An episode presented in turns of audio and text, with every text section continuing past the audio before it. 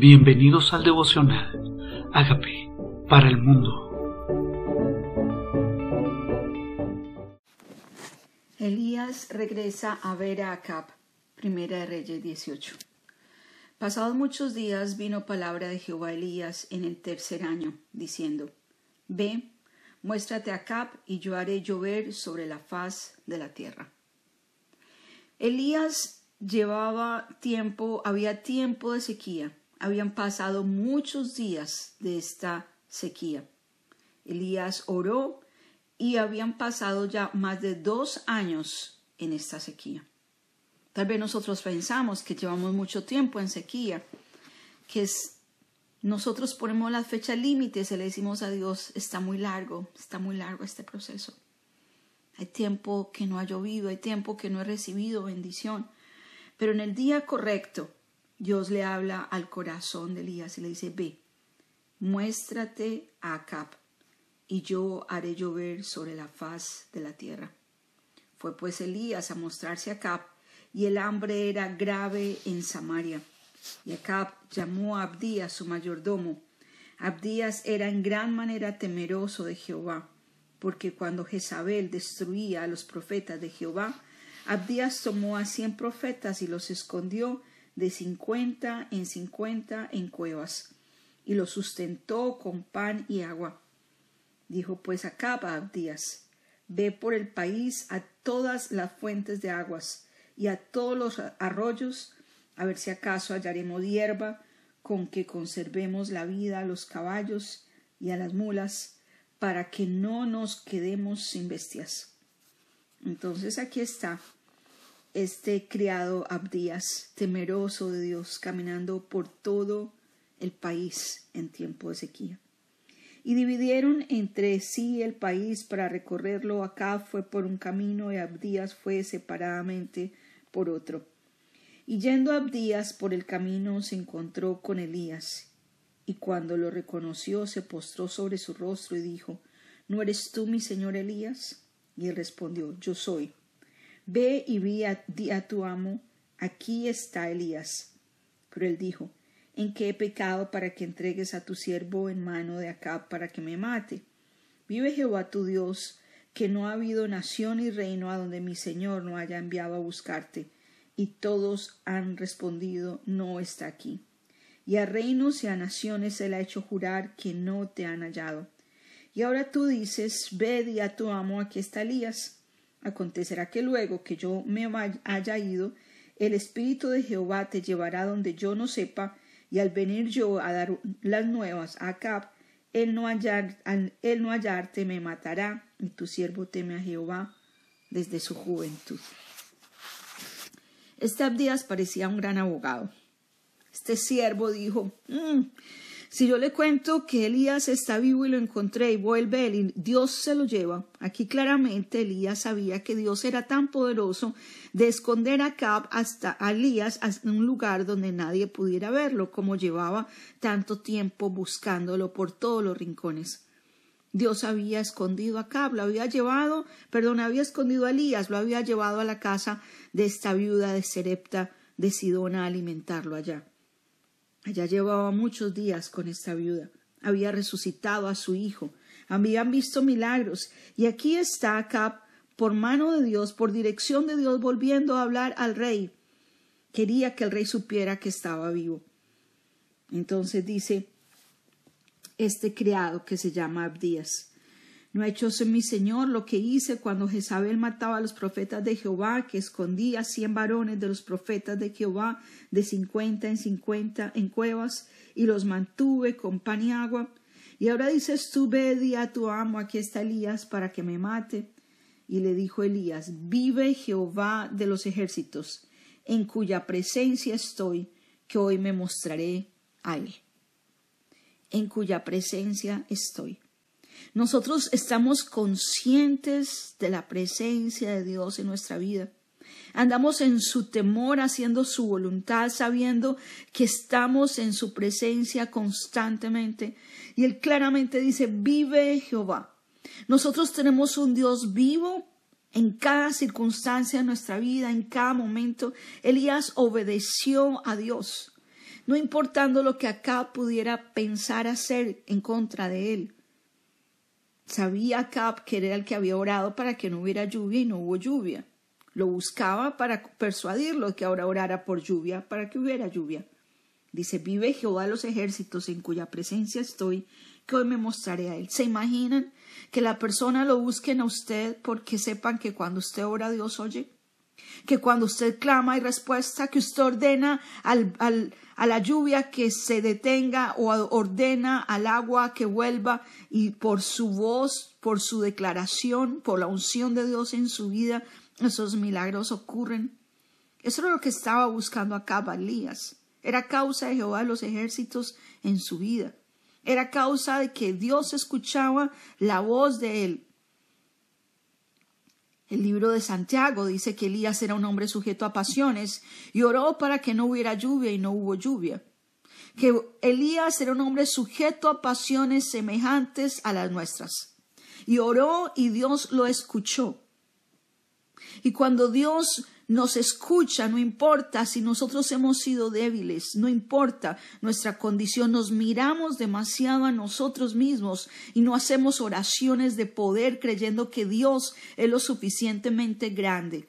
Porque tal vez cuando oramos pensamos en nosotros mismos y si quedo mal y si Dios no me oye, en lugar de creer en el Dios grande en el que nosotros confiamos, porque no se trata de nosotros y nuestra capacidad, se trata de Dios y de su poder.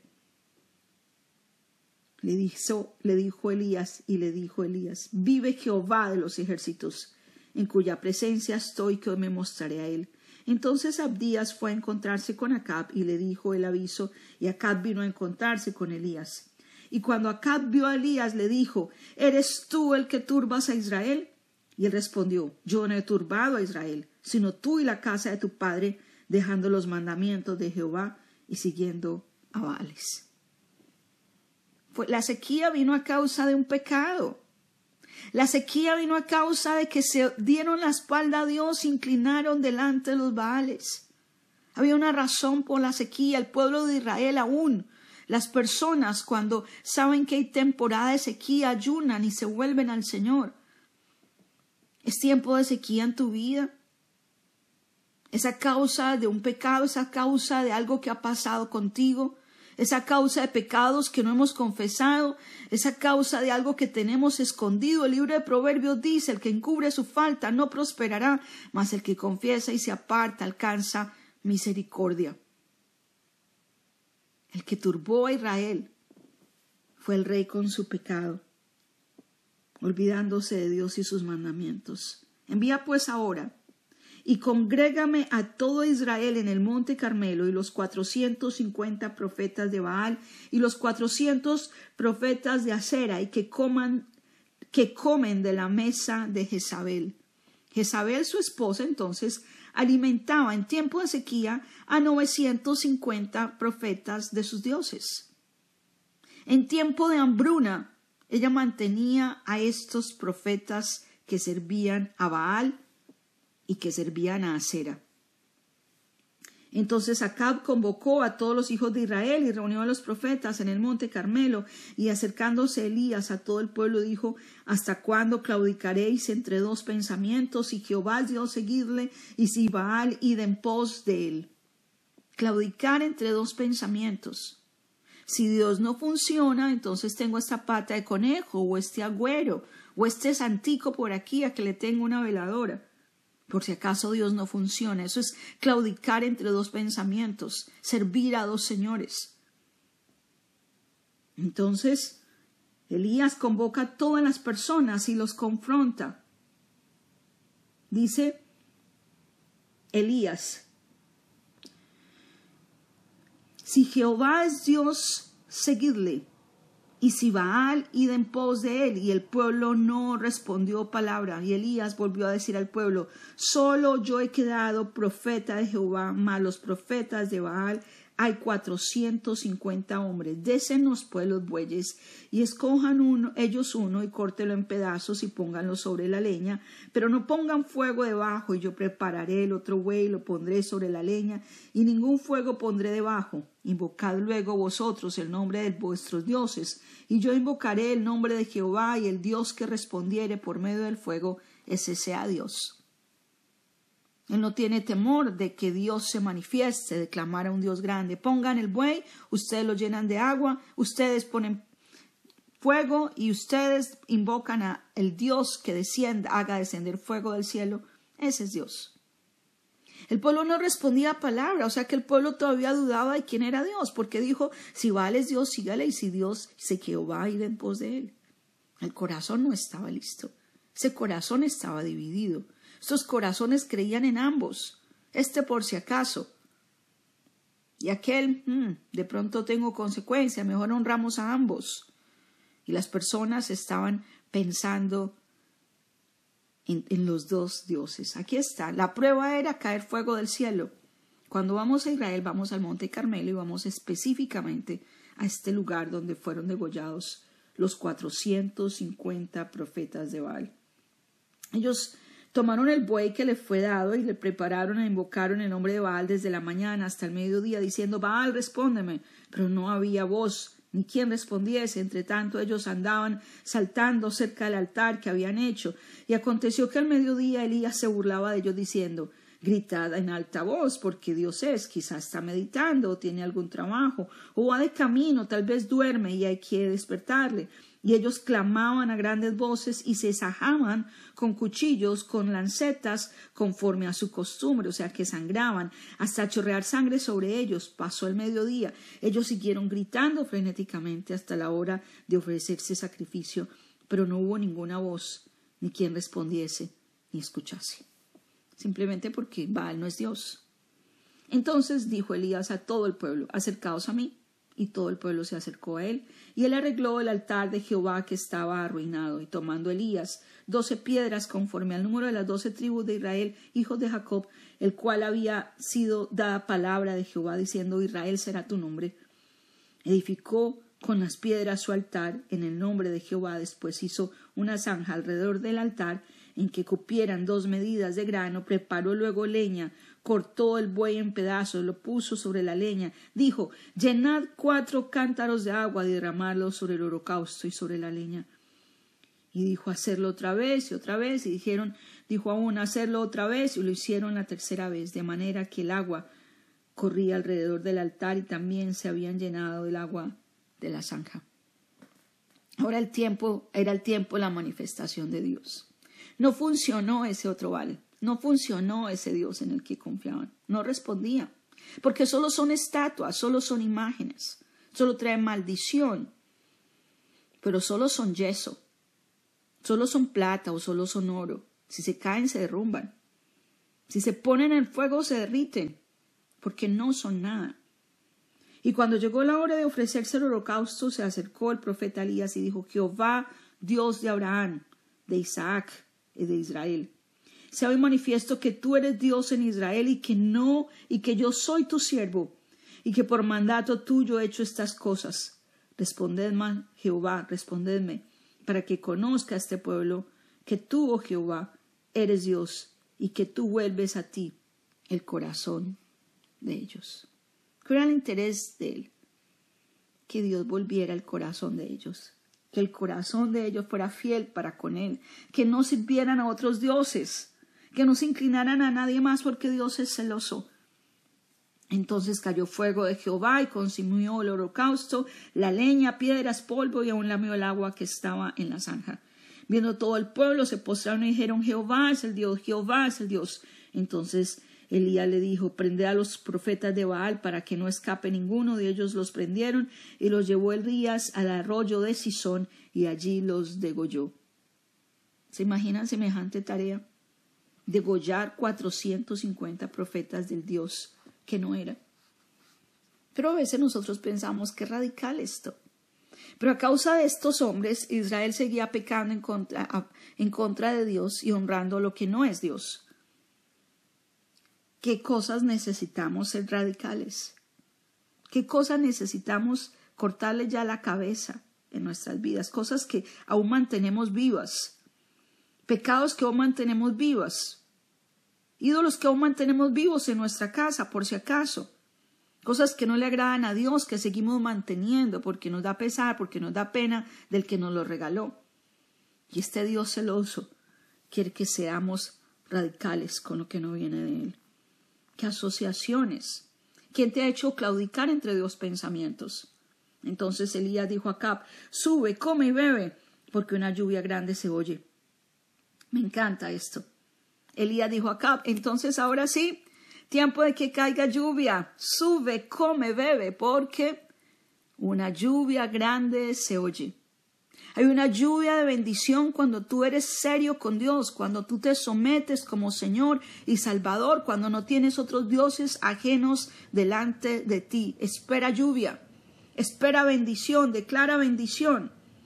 Acab subió a comer y beber, y Elías subió a la cumbre del Carmelo, y postrándose en tierra, tomó su rostro, puso su rostro entre sus rodillas, y dijo a su criado, sube ahora y mira hacia el mar. Y él subió y miró y dijo, no hay nada. Y él volvió a decir, vuelve siete veces. Siete veces. Siete veces, con la cabeza entre las rodillas, postrado. Ve y mira una vez, ve y mira dos veces, ve y mira tres veces, cuatro, cinco, seis, siete veces. Tú tiraste la toalla a la tercera y dices, no, pero es que no veo lluvia, no, ni para qué sigo orando, yo me voy para mi casa. No, es siete veces, es hasta que Dios diga, es siguiendo instrucciones, es una vez más, otra vez, otra vez. ¿En qué cosas has tirado la toalla antes? Es una vez más, es otra vez más, es hasta que lo logres, es hasta que veas el milagro. Aquí él subió siete veces. Además, la declaración de Elías, una lluvia grande se oye. Elías habló las cosas que no son como si ya fuesen. No había lluvia aún, pero dice, hmm, apúrate. Va a empezar a oírse truenos y relámpagos, una lluvia grande se oye, y aconteció que estando en esto, que los cielos se oscurecieron con nubes y viento, y hubo una gran lluvia, y subiendo acá vino a Jezreel, y la mano de Jehová estuvo sobre Elías, el cual ciñó sus lomos y corrió delante de acá hasta llegar a Jezreel. lluvia, lluvia, lluvia de bendición. Cuando dejamos claudicar entre dos pensamientos, entre el miedo y la fe, entre la obediencia y la rebelión, entre hacerlo a mi manera, a la manera de Dios, entre seguir lo que no viene de Él, fábulas artificiosas, meditaciones, chakras, cualquier cosa que la gente se inventa, que hace dudar de la fidelidad a Dios, amuletos, sortilegios, encantadores, cartas astrales, cualquier cosa en la que el corazón del pueblo de Israel se había inclinado a causa de personas que a veces pensamos que porque la mayoría cree en ellas es lo correcto. 450 creen que es a Baal y uno solo cree que es a Dios. Deja llevar por la mayoría o sigue siendo fiel a Dios. Sigue siendo fiel a Dios. Sigue siendo fiel. Dios tiene una lluvia grande para aquellos que son radicales y claros, con querer agradar a Dios de todo corazón, a pesar en contra de la corriente, en contra de lo establecido. La sequía vino a causa de algo, Señor, ¿a causa de qué vino mi sequía? Porque quiero una lluvia de bendición sobre mi vida. La declaro, la espero. Ya viene una lluvia grande, el cielo ya se va a oscurecer, empieza, alístate, prepárate, come y bebe hoy, porque ya viene esa bendición. Pon tu cara entre tus rodillas. Póstrate delante del Dios que puede hacer abrir los cielos y derramar lluvia de bendición. Hoy, Señor, nos inclinamos ante el Dios Todopoderoso, el que hace caer fuego del cielo, el que es claro. Un instante, una oración. Dios de Abraham, Dios de Isaac, Dios de, Israel, a descender fuego. Y el fuego descendió. Es el mismo de ayer. Es el mismo de ayer. Es el mismo de ayer. Al que hoy cuando doblas tu rodilla, hace descender fuego cuando necesita. Y lluvia de bendición para honrar a aquellos que son claros con Él. Hacemos lo que le agrada a Dios. Decidimos cortar la cabeza a situaciones que Dios no quiere que sigamos postergando y espera lo mejor, porque este Dios grande que tenemos no tiene goticas para derramar, tiene grande lluvia de bendición para tu vida. Hoy nos convertimos a ti, Señor, perdónanos. Hoy reconocemos que somos pecadores, Señor. Hoy reconocemos que nuestro corazón ha claudicado entre dos pensamientos y hoy decidimos servir al Dios de Israel, al Dios vivo. Te reconocemos hoy como nuestro Señor y nuestro Salvador. Gracias por pagar. No necesitamos holocausto. Nuestro sacrificio ya fue hecho. Cristo lo hizo por nosotros. Y hoy creemos que ese sacrificio ya fue acepto, que tú aceptaste esta ofrenda que se hizo por nosotros. Y nosotros hoy confesamos que ahí se quemó y se sacrificó nuestro pecado en la cruz y que hoy tenemos vida nueva. Hoy nuestro corazón se inclina al verdadero Dios. Tú eres Dios, tú eres Dios, tú eres Dios. Fueron lo que proclamaron. No hay otro Dios. Dile, Señor Jesucristo, yo te necesito. Reconozco que tú moriste por mis pecados. Yo te invito a que entres a mi vida como Señor y Salvador y hagas de mí la persona sana y libre que tú quieres que yo sea. Gracias por entrar a mi vida. Amén.